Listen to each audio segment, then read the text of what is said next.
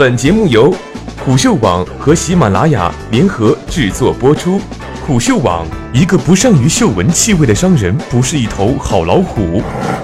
我是主播一木。互联网人喜欢说风口，更喜欢把风口放到一起，好像这样能造成一加一大于二的效果。而且有些被寄予厚望的技术，可能确实有内在联系，于是就更可能被看作有相互刺激的合力产业来对待，期待协同爆发能产生天翻地覆的效果。比如人工智能和无人驾驶，确实，人类利用人工智能技术来处理，比如机械操作、驾驶、勘测等工作是毫无疑问的必然，但是必然不等于马上实现。我们现在所处的只是众多技术在研发和商业化的开端而已，从零进化到十一和九都是不能迈过的。目前的人工智能和无人驾驶可能就处在这样一个关系里。无人驾驶的第一级形态必然是低速和固定场景应用。首先要知道到底什么是无人驾驶。无人驾驶的核心判断点在于从自动驾驶的人力合力和传统汽车操纵方式中解脱出来，变成车辆根据设置目标主动完成驾驶的全过程。而从技术成熟和应用可能性的过程上来说，无人驾驶绝不可能是一蹴而就的，直接在城市交通的复杂路况上行驶的。由于对安全的担忧和对数据积累的需要，初期无人驾驶必然有两点制约，首先是速度。无人驾驶开始投放应用时，必然无法很快，就像跟正常机动车一样的高速行驶，而是要从时速五十公里以下的低速车开始应用，逐步检测和完善无人驾驶系统的可靠程度。其次是应用场景，初始阶段的无人驾驶基本不可能马上在复杂路况中投放使用，我们更可能看到的可能是校园、景区、企业园区、机场这样的场景中使用无人驾驶车辆。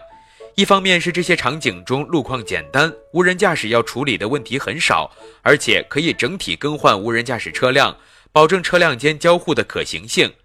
另一方面呢，这些场景对运力的要求低，使用时间少，从而满足初级阶段无人驾驶的低速度、强监控的特点。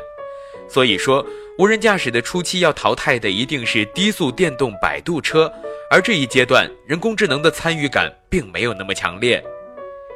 相比深度学习，更重要的是避险保障、精准行驶和人机交互。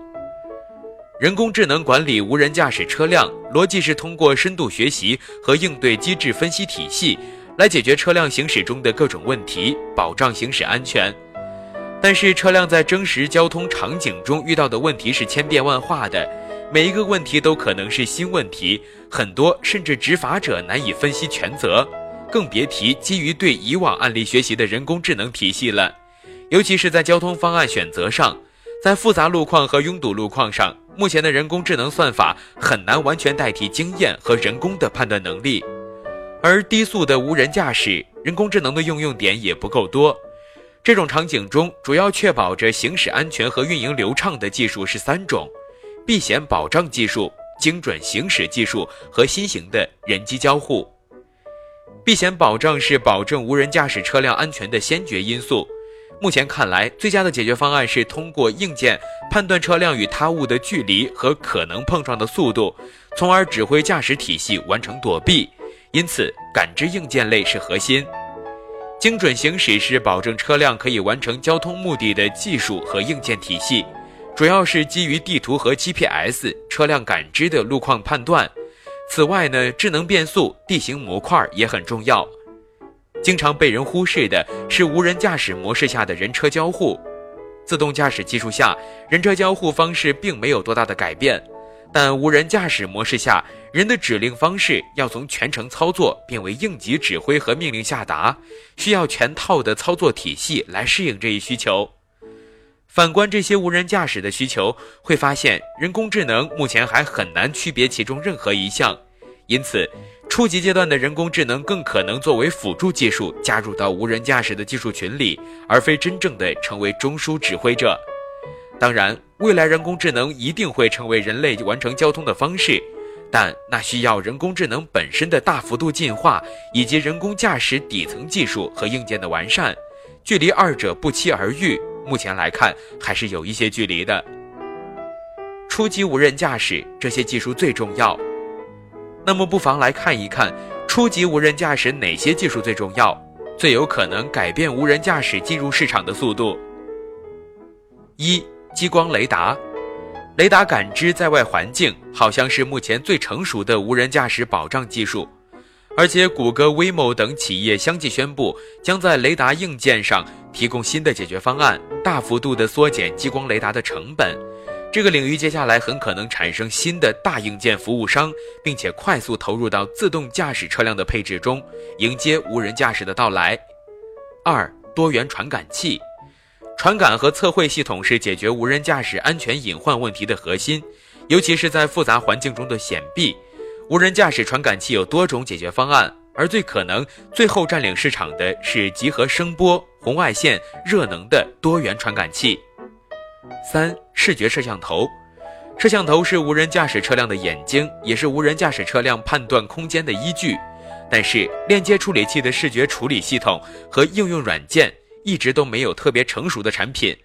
这个领域有很多的新技术，也可以加入人工智能的辅助，应该会是接下来无人驾驶的重头戏。四、超精准地图体系，与其让无人驾驶智能计算路线，更好的解决办法当然是让所有的车辆根据地图自行移动，从而实现运力和交通安全的最大化。这就需要精准到分米级别的实时地图。国内外的地图企业与无人驾驶结合最大的可能点也在这里。五、人机交互系统，前面说过，无人驾驶的人机交互系统将会是全新的，那么具体的应用方式和标准化会成为急需的技术重点。目前这个领域新技术还很少，但准入门槛并不高，适合创业者深入。六、车辆间交互系统。基于车联网系统，热车辆间相互感知并完全避让，是无人驾驶领域物联网技术的直接反应。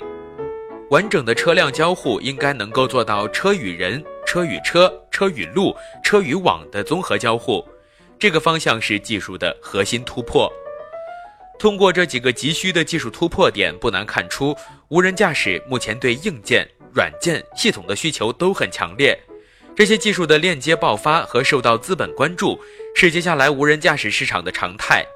相比较美国和以色列团队的热爱小技术、小硬件，国内玩家好像过于执迷整车制造和人工智能了，到头来很有可能又一次造成核心技术掌握在别人手里，甚至期待中的大风口过于遥远而迟迟不能到来。